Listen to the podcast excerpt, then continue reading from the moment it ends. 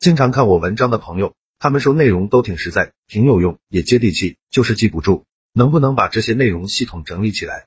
我花了很多时间精力去做这件事，开了一个微信公众号，计划更新一千个口才情商技巧，非常值得反复阅读。现在已经更新一百多条了，名字就叫《说话细节》。同时有一本纸质书，书名就叫做《回话的技术》，提升口才情商效果比较好。不管你什么时候看到这篇文章，送书给你的承诺都是有效，去拿就行了。回到今天的话题，训练口才十句，抓紧收藏；训练口才十二句，抓紧收藏。一，请你用慈悲心和温和的态度，把你的不满与委屈说出来，别人就容易接受。二，创造机会的人是勇者，等待机会的人是愚者。三，能说不能做，不是真智慧。四，多用心去倾听别人怎么说，不要急着表达你自己的看法。五，同样的瓶子，你为什么要装毒药呢？同样的心理，你为什么要充满着烦恼呢？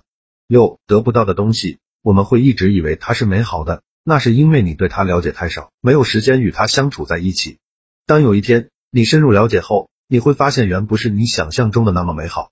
七这个世间只有圆滑，没有圆满的。八活着一天就是有福气，就该珍惜。当我哭泣我没有鞋子穿的时候，我发现有人却没有脚。九多一分心力去注意别人，就少一分心理反省自己，你懂吗？十遇这世上刀兵劫，但听屠门夜半声。不要光埋怨自己多病，灾祸横生，多看看横死在你刀下的众生又有多少。好了，这篇文章到这里就结束了。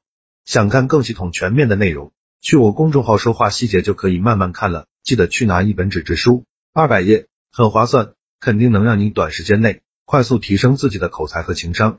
现在马上去就对了。